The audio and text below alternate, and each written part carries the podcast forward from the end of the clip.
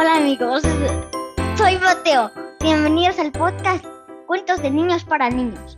El día de hoy escucharemos el cuento Zapatos de Cocodrilo. Rosario estaba de vacaciones en Texas y quiso comprarse unos zapatos de cocodrilo. Sin embargo, no quería pagar el exorbitante precio de las prendas, así que gritó, entonces cazaré mi propio cocodrilo y conseguiré mis zapatos a un precio razonable. Todos los zapateros se burlaron de ella y más tarde, cuando uno de ellos regresaba a casa, vio a Rosario en el pantano.